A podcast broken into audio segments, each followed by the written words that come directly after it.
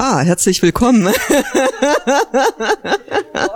willkommen bei Nia Nackt im Aquarium, die Frauenredaktion mit der Sondersendung hier von der Freifläche und wir befinden uns in einem großartigen, umgestalteten Raum in einem Kaffeehaus haben wir uns gerade niedergelassen, wobei ich mich ja tatsächlich lieber im Speisewagen niedergelassen hätte, weil der einfach unglaublich schön ist und äh, die Landschaft vorbeirast und das Unterhalten im Speisewagen meistens doch recht einfacher ist. Zumindest ist die Möglichkeit, in Kontakt zu kommen. Aber nichtsdestotrotz, wir probieren das jetzt mal, hier miteinander in Kontakt zu kommen und haben ähm, im Vorfeld uns überlegt, wir nehmen mal das kleine, ganz große Thema Frauen und der große Feind, das Essen.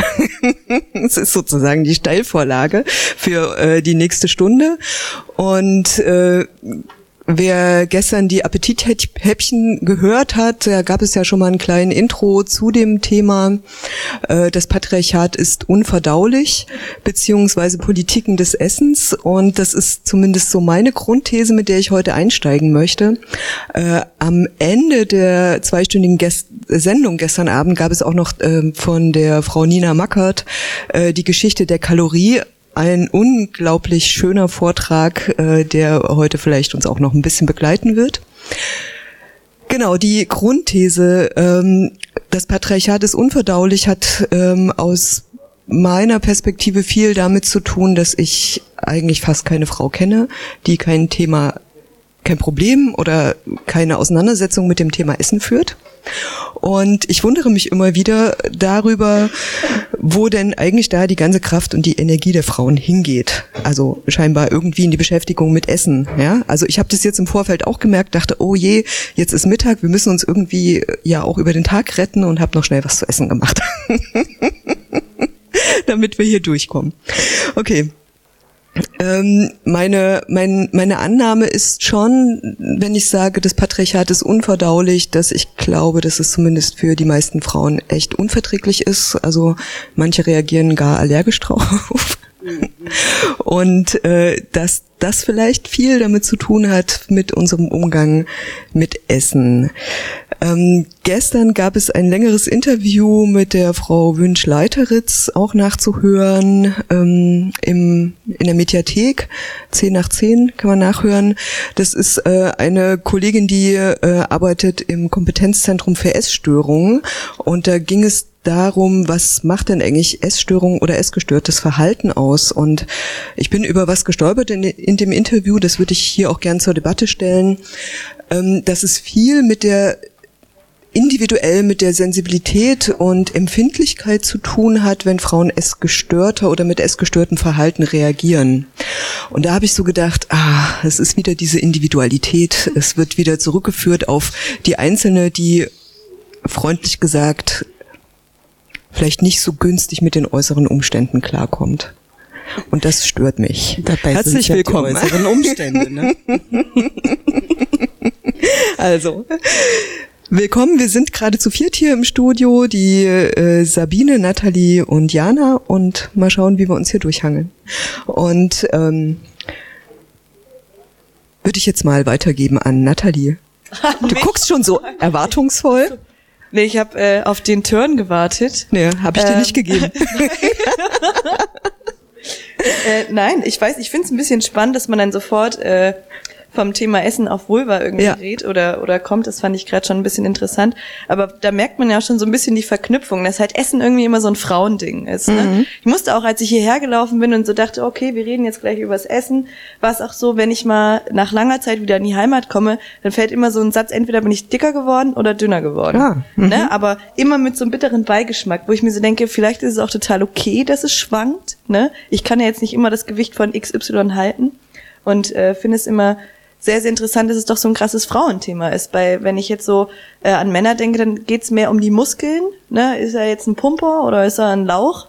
Und bei der, ja, stimmt, kann man sich auch mal überlegen. Ne? So, da gibt's eine weibliche Definition oder ein weibliches Wort für Lauchin? Weiß ich nicht. Was ist denn Lauch? Er lauchte? So.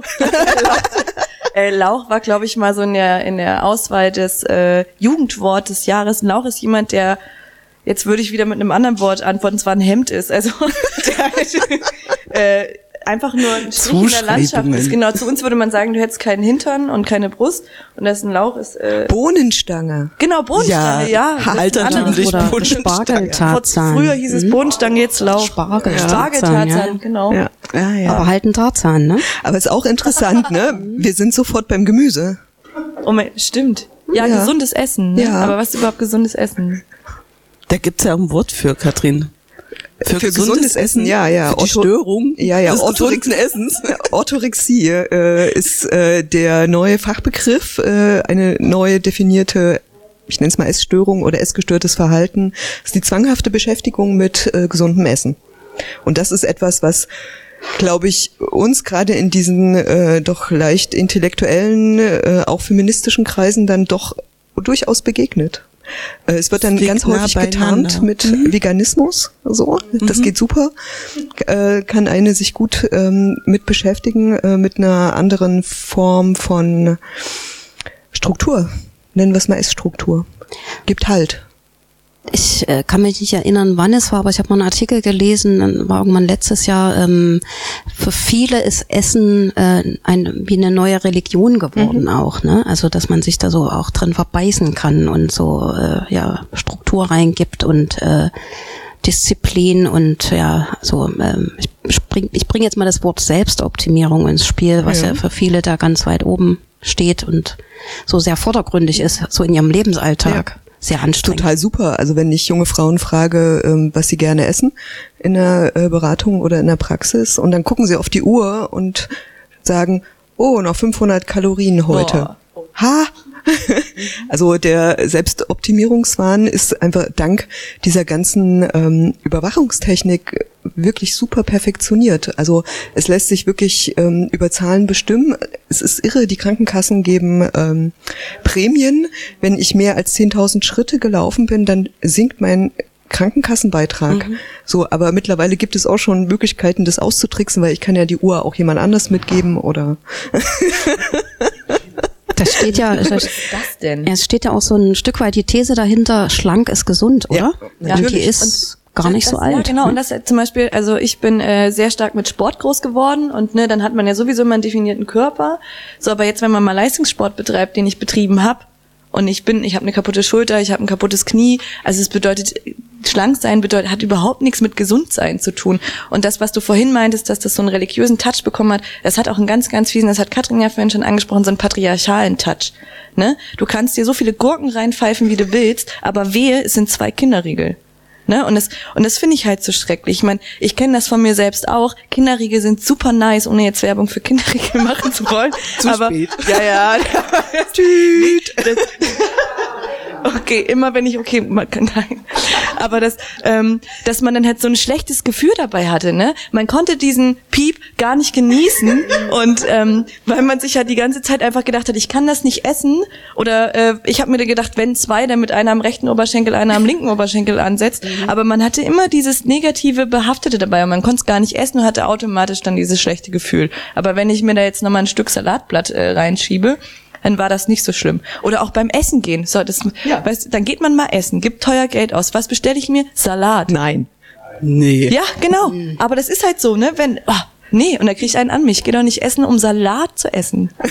also, Als Beilage, Beilage okay, ja. ja. ja. Äh, also ich würde ja die auch die These vertreten, das fängt an so in der Vorpubertät und geht bis nach dem Klimakterium so. Ähm, da sind Frauen einfach ja permanent damit beschäftigt, auseinanderzugehen, aufzugehen. Äh, monatlich verändert es sich das. Spätestens kurz vor der Mens kriegen die meisten irgendwelche Fressanfälle. Mhm. Also ist ja sozusagen total normal. Und äh, mich würde interessieren, wann habt ihr denn das erste Mal bewusst wahrgenommen, äh, dass dieses Thema Essen und Körperlichkeit so verknüpft ist miteinander und dass da gewisse Zwänge und Drangsalierungen dranhängen? Ich habe das sehr genau in Erinnerung tatsächlich. Ne? Und zwar gab es einen Spruch von außen, ne? wo ich, ne, da ging es irgendwie in meinem Hintern mhm. und daraufhin habe ich mich das erste Mal, habe ich mir das erste Mal meinen Pops angeguckt. Bewusst, ne? Ja. Ist ja jetzt nicht so einfach, ja. ne? Ja. Muss man sich so vom Spiegel und dann noch ein Spiegel und Aber übelst anstrengend. Drauf, ja. Wie alt warst du da? Da war ich, na so elf, mhm. zwölf, so äh, ne Brüste da und mhm. äh, die erste Mens. Genau. Ja. Und dann kam so ein Spruch. Mhm. Liegt nah beieinander, ne? Und dann, genau, das Thema, ne, mein Körper und Kontrolle. Ja. Ne? Also ich glaube, es geht äh, ganz sehr um Kontrolle, weil was können wir denn tatsächlich kontrollieren? Ne? Wir können kontrollieren, was wir essen. Ne? Wir können unseren Körper kontrollieren, indem wir eben Sport machen. Ne? Also äh, mir sind ganz viele äh, Frauen auch begegnet, die äh, richtig exzessiv ins Fitnessstudio gehen zum Beispiel. Ne? und äh, pumpen, pumpen, pumpen. Mhm. Ne? Genau, und da ist ja auch immer so der erste Weg zur Waage. Ne? Also diese Zahlen, ne? die zu kontrollieren, ist so das äh, Entscheidende. Es ist super. Ich habe gestern mit einer Hebamme gesprochen, äh, habe gesagt, ja, wir arbeiten zu diesem Thema. Ähm, ähm, Essen und Frauen und der große Feind. Und dann habe ich gesagt, ja, für die meisten Frauen ist dort die Schwangerschaft zum Beispiel relativ erholsam, was Essen angeht, weil da, da ja, da, ja, da, da werden viele ähm, Ess, Essverbote ein bisschen aufgehoben. Und da hat sie gesagt, nee, nee, das ist überhaupt nicht so. Es gibt überhaupt jede Frau, die schwanger ist, muss, wenn sie, wenn sie denn zu diesen Vorsorgen geht, vor denen sie sich kaum entziehen kann, wird gewogen. Und sie sagt, es gibt überhaupt gar keine Evidenz dafür, warum Frauen in der Schwangerschaft gewogen werden müssen. So, und das äh, in, einem, in, einem, in einem Standardprotokoll erfasst wird und wenn es Abweichungen gibt, ist sie auch schon wieder schlecht. Oder dass sie irgendwelche komischen Nahrungsergänzungsmittel zu sich nehmen muss.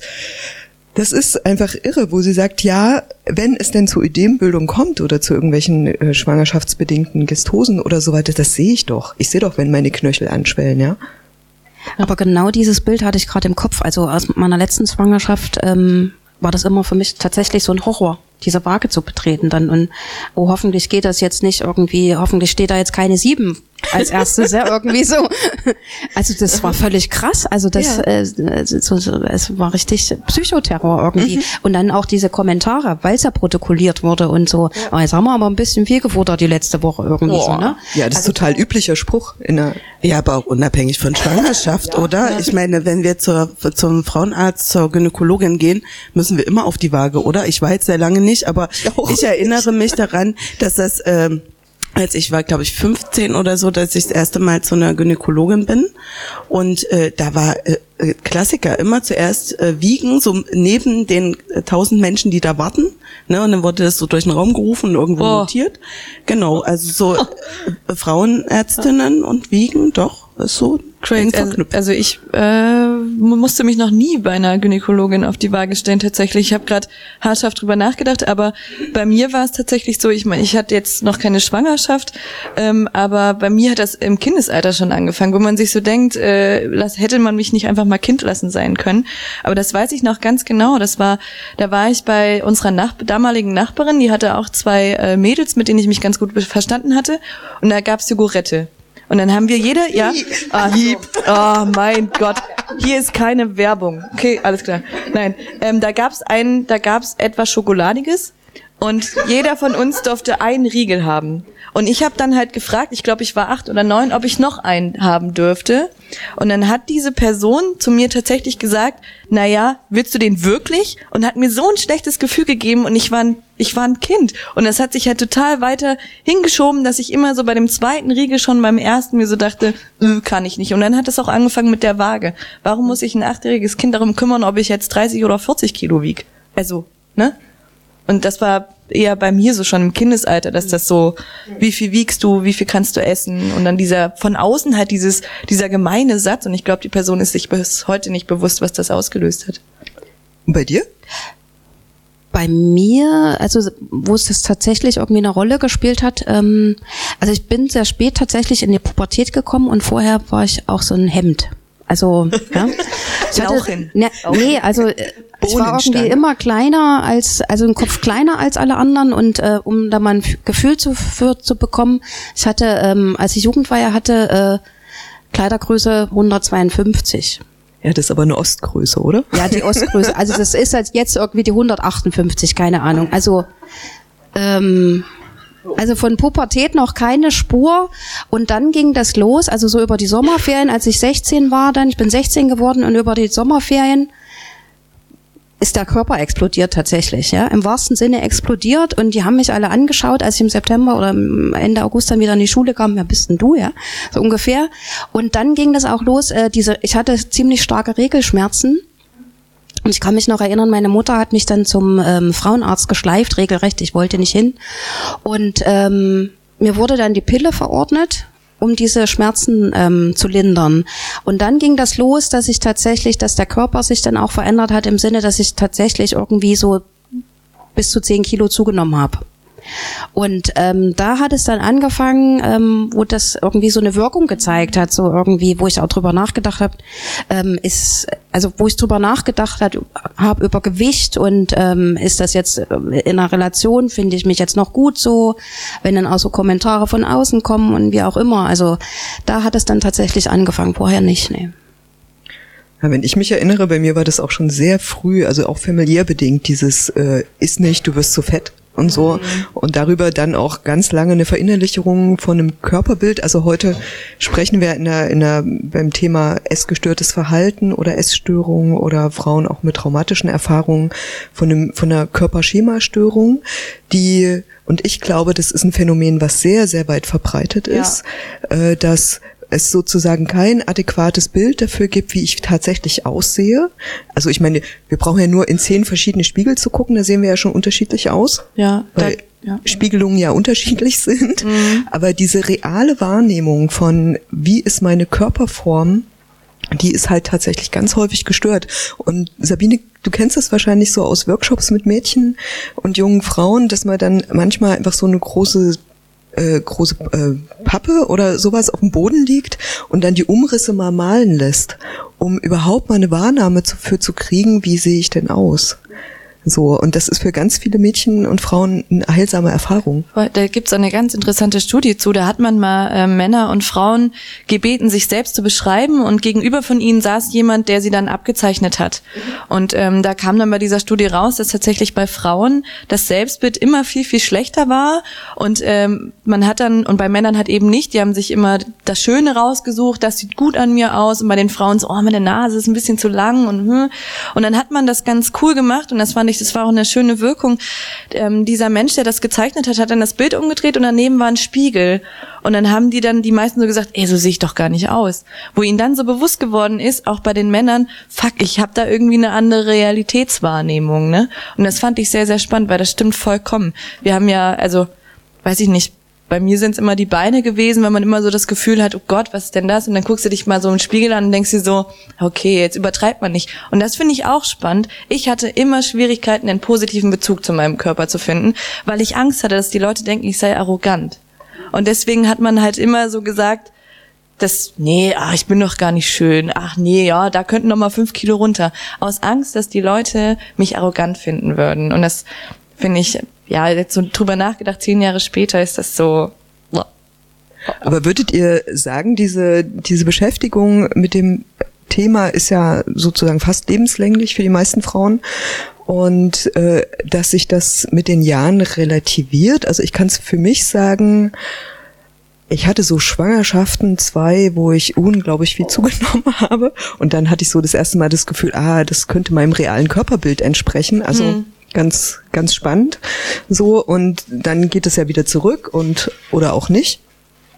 Ähm, ist auf jeden Fall ein großes Thema. Und jetzt mit, ist aber so Mitte 40 habe ich so das Gefühl, ich krieg so ein Jetzt klingelt's hier auch noch. Wer weiß, wem die Ohren klingeln. Im, Eis, im äh, Eiscafé. Im Eiscafé. Das Eis ist fertig. Also hin zu den Wechseljahren äh, ja. habe ich das Gefühl, es relativiert sich langsam. Also es ist so ein, also das habe ich, äh, also so in Krisenzeiten wird's dann halt immer schwierig. Ne? Also wenn ich gut drauf bin, ist das natürlich alles kein Thema mit dem Essen und mit mhm. dem essgestörten Verhalten oder mit, der, mit dem Körperschema. Aber sobald eine Krise ausbricht, irgendwie Psycho, irgendwas ist, dann äh, versuche ich das wahrscheinlich wie die meisten Frauen über den Körper zu regulieren. Okay, nein, Entschuldigung, mach du. Nee, ich habe jetzt gerade gedacht, äh, es relativiert sich oder für mich, ne, also ist ja was ganz Individuelles, relativiert sich insofern, als dass ich äh, über die Jahre einfach geblickt habe, dass äh, so Schwankungen einfach dazugehört. Und dass es vor allem einfach damit zu tun hat, wie es mir geht. Also ne, also diese emotionale Geschichte. Oder eben auch äh, innerhalb des Zyklus, ne, dass ich weiß, okay, wenn ich heute aufwache und in den Spiegel gucke, dann bin ich aufgedunsen, dann bin ich, äh, dann hab, sind meine Brüste viel größer, so. Und ich fühle mich einfach als würde ich mehr Raum einnehmen. Tatsächlich hat das eben dann was mit Wassereinlagerungen zu tun und mit Hormonspiegel und so weiter und so fort. Und äh, das geht vorbei. Und diese Erfahrung zu haben, sozusagen, okay, das geht vorbei und es kommen Tage, wo ich aufwache und äh, mich äh, im mm, Spiegel angucke und denke, ach oh, cool. Ne? Also die Erfahrung ja, ja. zu machen ist halt hilfreich sozusagen. Ach, also geht's mir damit. Hm. Ja, nee, ich finde, es ist auch, äh, weil du das, weil wir vorhin auch das Thema Selbstoptimierung hatten. Ich finde, da hat sich medial schon viel getan. Aber was mich immer noch tierisch ankotzt, ist, wenn irgendwelche berühmte Frauen schwanger waren und so einen Tag später wieder top aussehen. Aber du darfst ja? nicht unterschätzen, die entbinden ja. auch drei Wochen vorher über einen Kaiserschnitt, weil erst ja. ab der 37. Woche wird richtig nochmal Wasser und Fett eingelagert. Ach crazy. Na, aber na, ich finde halt nur, dass es dann halt so dieser Zwang dann auch da ist, so von wegen jetzt ist das Kind draußen und jetzt musst du dann aber auch wieder zusehen, dass du A, das Kind äh, ordentlich versorgst, aber auch wieder gut aussiehst. Und ich finde, es hat sich schon... Und sexuell verfügbar bist. Ja, natürlich. Ja, stimmt. Geht super nach der Entbindung. Gott. Nee, aber das, das ist halt so, ich finde schon, dass sich da einiges getan hat, auch wenn man mal sich so die Modeindustrie anguckt. Es gibt immer diese, oh, ich weiß gar nicht, den Plus-Size-Models. Ja, genau, Plus-Size-Models, äh, dass man da halt auch mal ein anderes Bild sieht. Oder es gibt auch sehr schöne Werbekampagnen, äh, auch jetzt bei Instagram, wo man nicht immer nur die top gestylten hat, sondern wo man auch einfach sagt, du bist schön, egal wie du aussiehst. Und dann auch eben das, was du angesprochen hast, ne? dass wenn du deine Periode bekommst, dass da halt auch viel in deinem Körper passiert und dann siehst du halt so aus. Mein Gott, das ist doch nicht schlimm. Aber auf der anderen Seite, ich hatte ähm, am Wochenende, ich weiß nicht, ob ich das jetzt als Vergnügen oder als Fluch, also ich habe mich auf jeden Fall aufgeregt, äh, darüber. Ich hatte äh, so eine Jugendzeitschrift ähm, in der Hand, ähm, also eine Mädchenzeitschrift. Ähm, und äh, da war kein Mädchen dabei, in was da abfotografiert wurde, was, was irgendwie Akne hatte. Also mhm. die waren alle irgendwie schön fotogeshoppt, genau, und ähm, also es gab keine vielseitigen Körperbilder in dieser Zeitschrift. Und das hat mir zu denken gegeben, weil meine Große, die ist jetzt zwölf und mhm. die achtet da auch schon sehr drauf. Und die ist auch sehr dünn, also die hat echt Probleme, irgendwie Hosen zu finden, die obenrum passen und dann irgendwie noch die ähm, entsprechende Länge mitbringen, obwohl das ist ja jetzt, glaube ich, in mit diesem Hochwasser.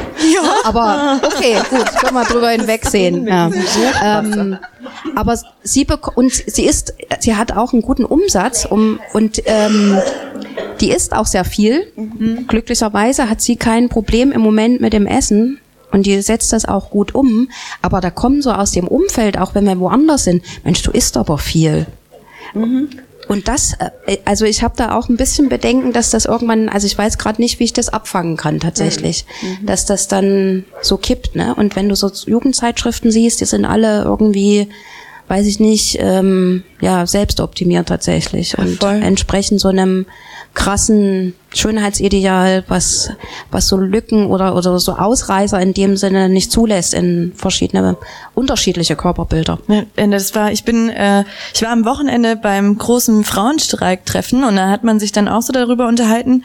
Und ich finde zum Beispiel diese Forderung sehr, sehr äh, gewinnbringend, dass man sagt, wenn da ein Foto gefotoshoppt worden ist, dann soll das auch verflixt nochmal da drunter stehen. Ne? Und das finde ich, das ist ja dann schon mal eine ganz andere Wahrnehmung. Wenn, wenn das dann wirklich da steht, dann denkst du dir auch, ah, ja, die kann, die sieht gar nicht so aus, ne? Und dann, also das finde ich super. Wenn das durchkommt, holla. Also in Frankreich ist es, glaube ich, schon durch, soweit ja, ich mitgekriegt habe. Ach, schön, und, ja. äh, äh, es wird schon von verschiedenen Organisationen auch darum wirklich gekämpft. Also ich weiß jetzt vom Nationalen Netzwerk Frauengesundheit, äh, dass da auch es immer wieder Petitionen hingibt und auch gerade hin äh, zum Gesundheitsministerium und so weiter dahin zu gehen. Aber da wissen wir ja auch, dass die Frauenfreundlichkeit nicht äh, ausgeprägt ist an der Stelle. Thema Selbstbestimmung. Naja, aber es geht dabei halt immer um Bewertung. Und äh, ich habe jetzt äh, vor kurzem in irgendeinem Zusammenhang, gibt so einen Fotografen, der macht so eine Aktion mit äh, äh, Mädchen, der fotografiert die und lässt die dann äh, via äh, Filter, ich bin da ja raus, und äh, Photoshop, tralala, irgendwie die äh, so verändern, wie sie gerne aussehen möchten. Und das ist richtig krass, das ist richtig heftig, um einfach wirklich... Äh, naja, das bewusst nochmal zu machen, ne? Also das Bewerten spielt ja gerade in den sozialen Medien so eine große Rolle und gerade äh, wenn du in so einem ähm, in so einem Alter bist, wo du dich ja ausprobierst, ne? Und äh, da spielt das durchaus auch eine Rolle, ne? Also wie werde ich von anderen wahrgenommen, ne? Und äh, das ist, das finde ich halt in, in so sozialen Medien obergruselig, ja. Da gibt's ja wirklich auch solche ähm, na, wie, wie nennt man das, so Contests, ne, wo sich äh, äh, Mädels irgendwie fotografieren, Posing und das online stellen und äh, dann direkt auch um Bewertung sozusagen bitten, ne? Also es ist, es ist ein sehr, sehr gruseliges Feld, ne? Und gute Frage, ne? Wie gehe ich damit um? Ne? Wenn die Welt sozusagen da ist, ne, diese ganzen Zeitschriften, diese ganze Bewertung von außen immer eine Rolle spielt, wie fange ich das gut ab? Ne? Ich finde es auch total schwer, so auch äh, also als eher feministisch geprägte Mutter. Ich weiß, dass meine Töchter mich mal angegangen sind und gesagt haben, oh Mama, du könnt, würdest uns auch schön finden, wenn wir Schneckenfett werden, so, ne?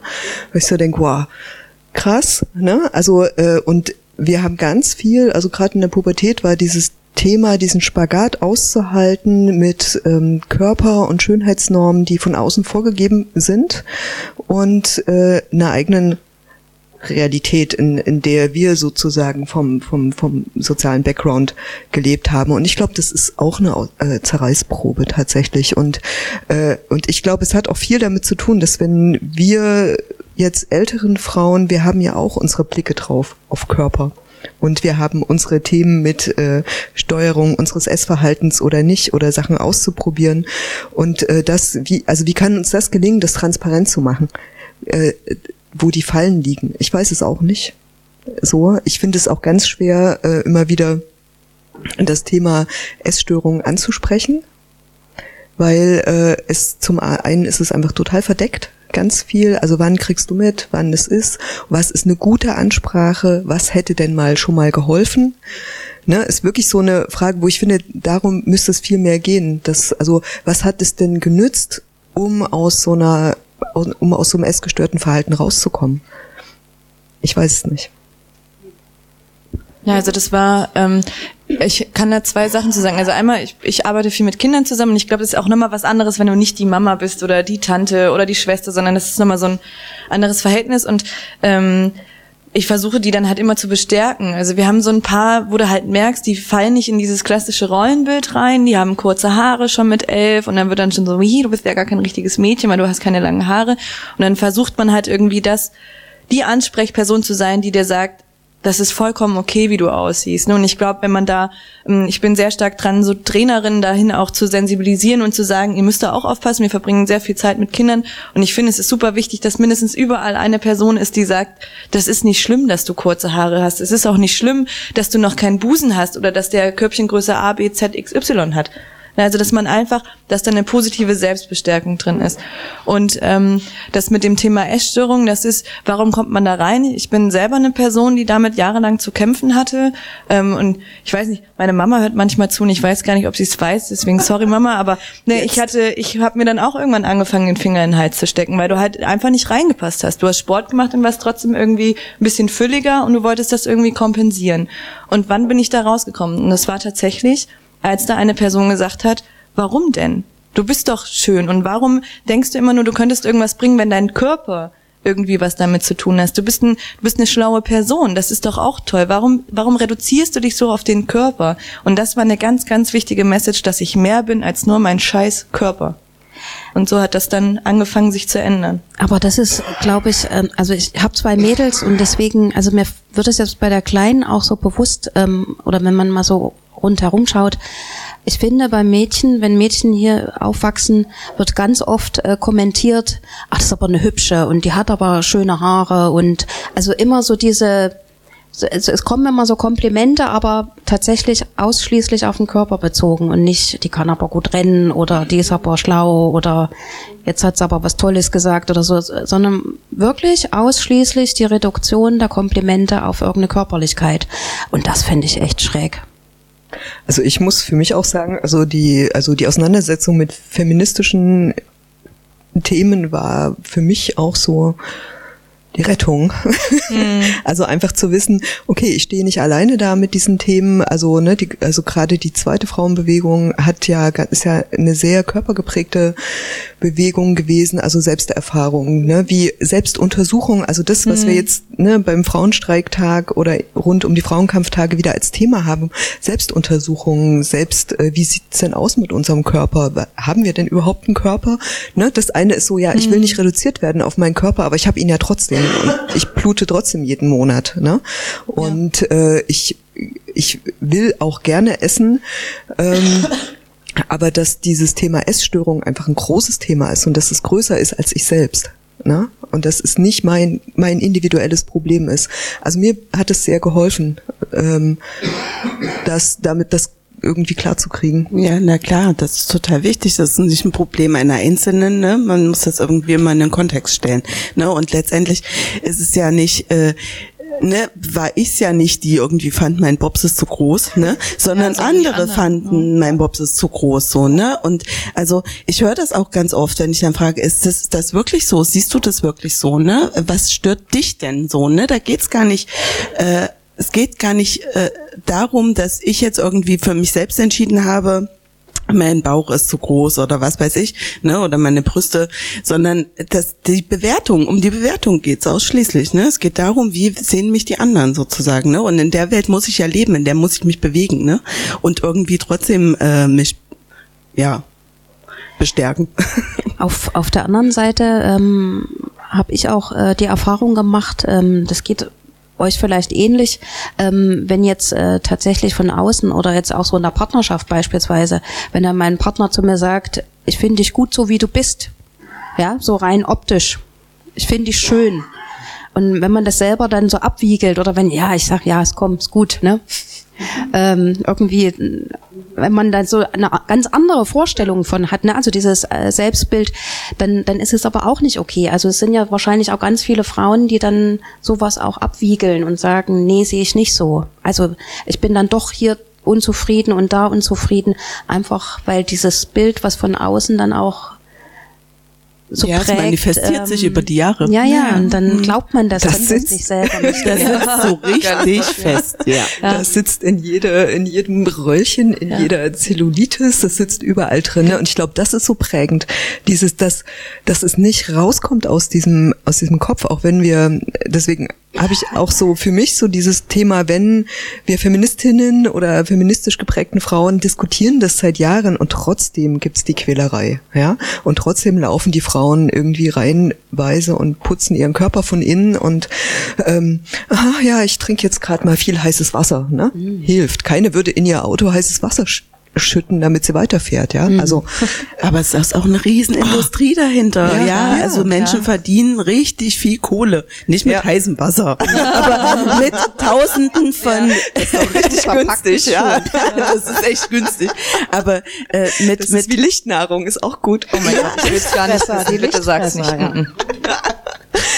Die Diskussion wallen auf. Ihr hört äh, Nia, die Frauenredaktion hier bei Radio Frei und äh, wir hoffen natürlich auf Erweiterung, weil äh, wir haben alle totalen Redebedarf und äh, was mir im Zuge der Auseinandersetzung nochmal klar geworden ist, es gibt kaum Räume, wo über dieses Thema äh, essgestörtes Verhalten, Essstörung oder einfach ähm, rigide Rigidität mit sich selber, Körpernorm gesprochen werden kann. Also wir haben die nicht. Ne? Also wir tun alle so, als würden wir das unser Leben gut klarkriegen. Ne? Hm. Wir sind alle so ein bisschen tough und äh, tun und ja, wir passen uns unsere Leistungsgesellschaft an. Ah.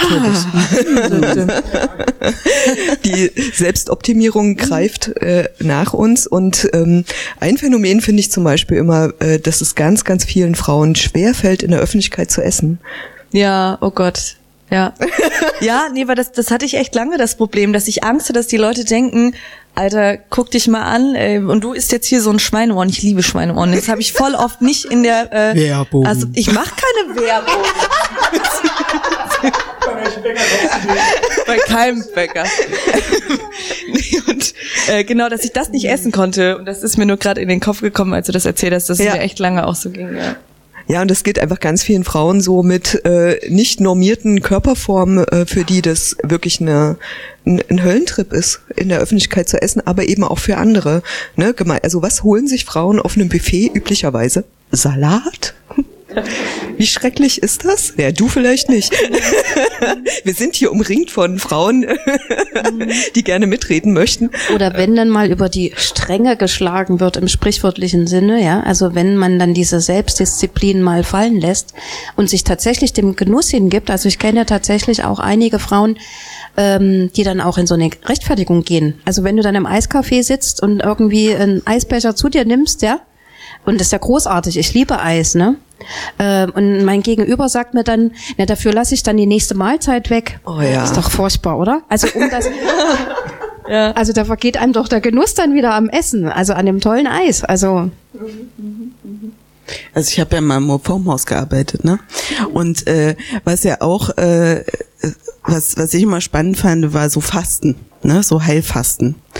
Da gibt's ja also ne, eine ganze Industrie dahinter sozusagen, ne? Also man kann ja fasten auf die verschiedensten Arten und Weisen, aber dass das an sich ja schon auch äh, also einen krassen Einfluss hat ja, also wenn ich äh, ne, die also die machen ja dann quasi habe ich gehört ab dem dritten Tag vom Fasten sozusagen, äh, also dieses, äh, diesen Hunger, so die Grundbedürfnisse überwunden. Also ne? da würde ich sofort einhaken. Ich habe einmal in meinem Leben versucht zu fasten, weil ich dachte, ja, müsste ich auch mal machen.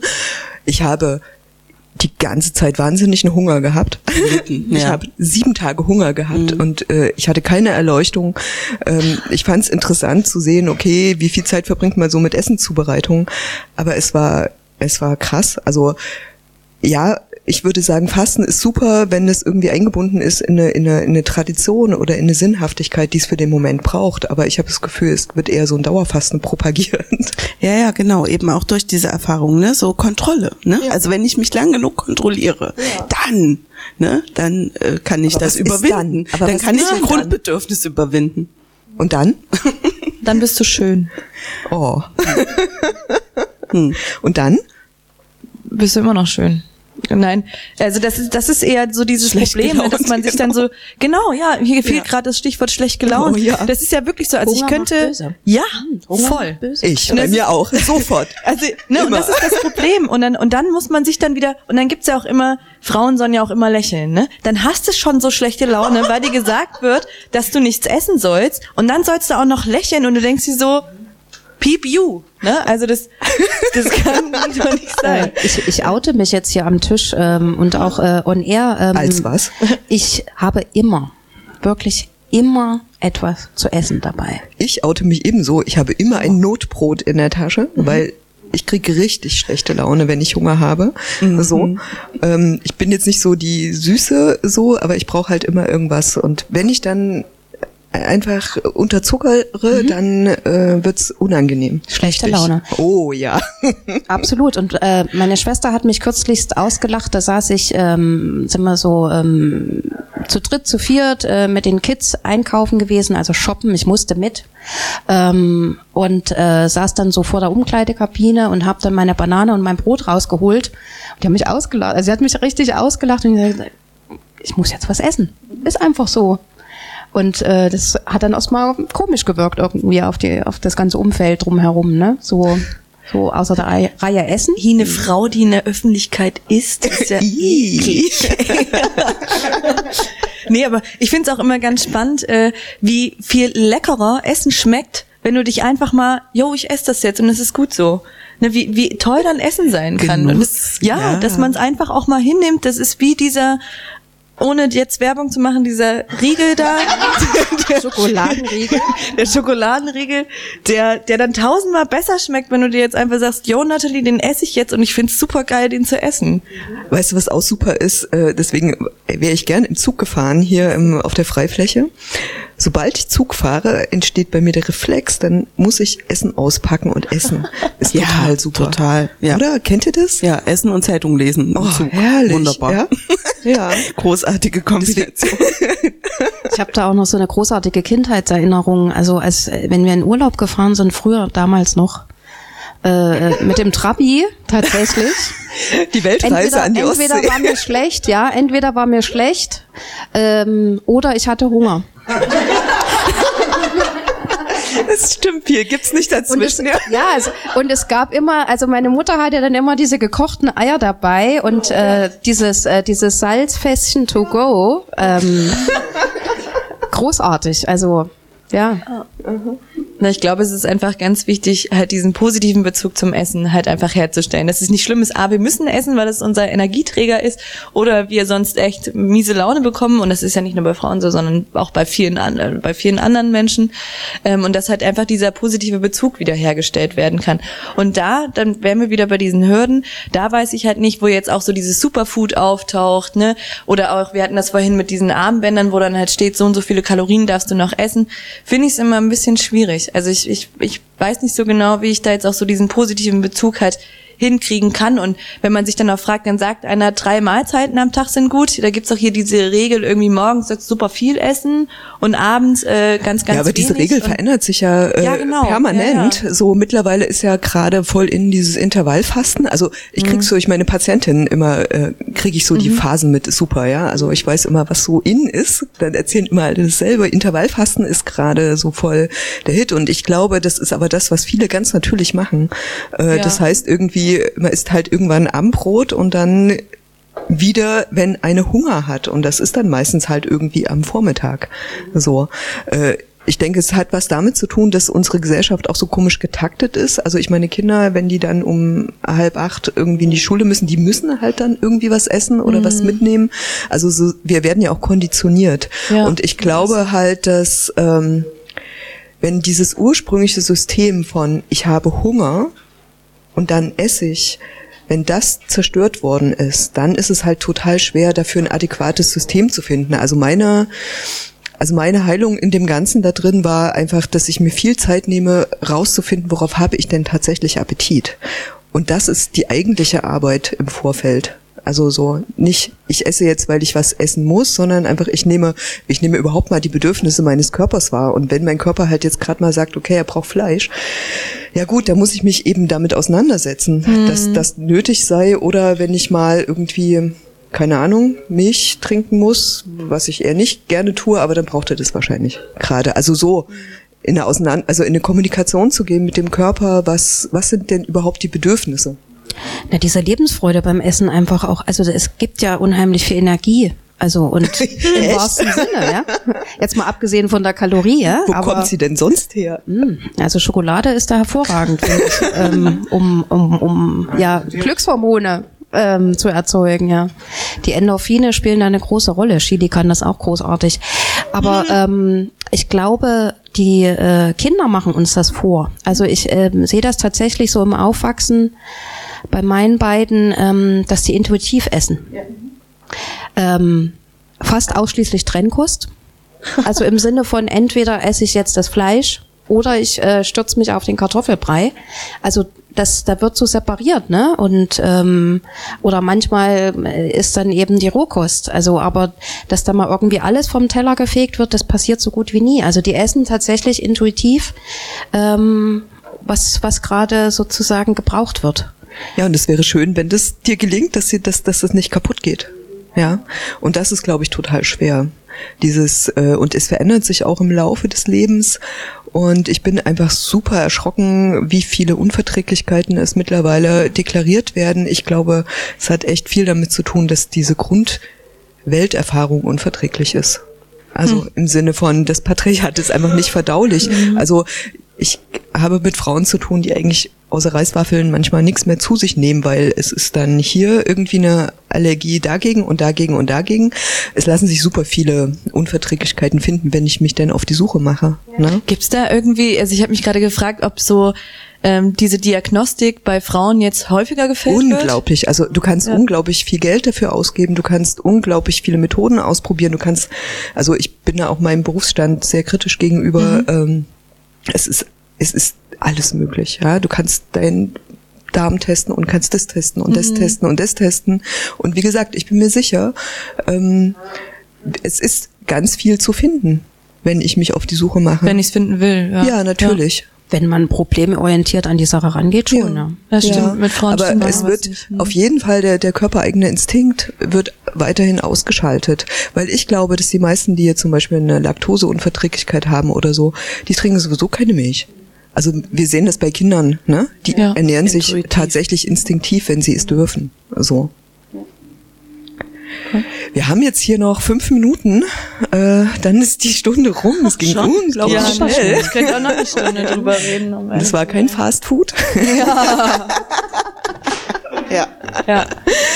Und ähm, wir haben Besuch, wir haben äh, eine kurze Auferstehung.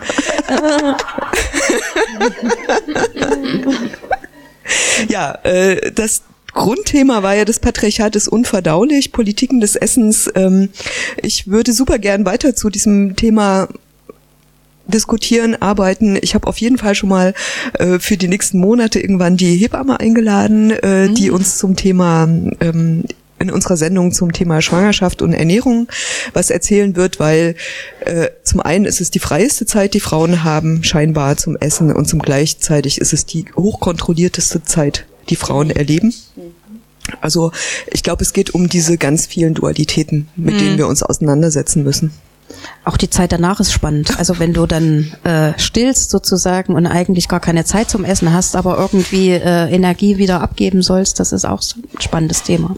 Hm, Stichwort Verantwortungsträgerinnen. ja. Und dann ist noch, finde ich auch ein super spannendes Thema, ist das Thema Geschmackserinnerung, äh, dass Menschen, die im, im also im, im im Sterbeprozess oder in der Demenz sind, also am Ende des Lebens, dass äh, man zu denen super gut Zugang bekommen können, wenn, kann, wenn sie Essen aus ihrer Kindheit bekommen. Also Essen ist einfach ein, ein super toller Informationsträger. Und da würde ich gerne den Running Gag von Natalie nochmal auf. oh. Ich mache es jetzt zum Running Gag. Ähm, ich kann mich noch super gut, äh, ich war damals in Eschwege, 89. Okay. Was? Wie, Wie- Ich kann mich noch jetzt akkurat daran erinnern, wie mein erster Kinderriegel, meine Ah. erste Kinderschokolade. Ich habe das jetzt noch auf der Zunge. Das ist ja super lecker. Das ist Wahnsinn. Also Also, äh, Also wir sprechen über Erinnerungskulturen, über Essen und Ja. ähm, das werden wir, deswegen hoffen wir, dass sich das verändert und Frauen wieder anfangen, instinktiver zu essen. Ja, und sich halt, wie gesagt, halt auch einfach daran erfreuen, ne? Und nicht so diesen Fehler suchen, oh Gott, ich erfreue mich jetzt am Essen, irgendwas kann mit mir nicht stimmen. Nein, mit dir stimmt, ist alles in Ordnung. Das Problem ist, was von außen auf dich herangetragen wird, dass es, dass es patriarchale Strukturen gibt, die dir sagen, du als Frau, du musst sowieso dem Essen immer kritisch gegenüberstehen. Du musst immer genau reflektieren, was habe ich jetzt gegessen? Kann ich mir das leisten? Und dann muss kommen, ja, du kannst. Ja, also, also, ja, ja, ja. Und yes, da we can, ja. Wunderschön. Also halt, Wie, wie Magda Albrecht sagt, körperliche Selbstbestimmung hat keine Höchstkilogrenze. Oh, schön. Toll. Auf Wiedersehen. Tschüss.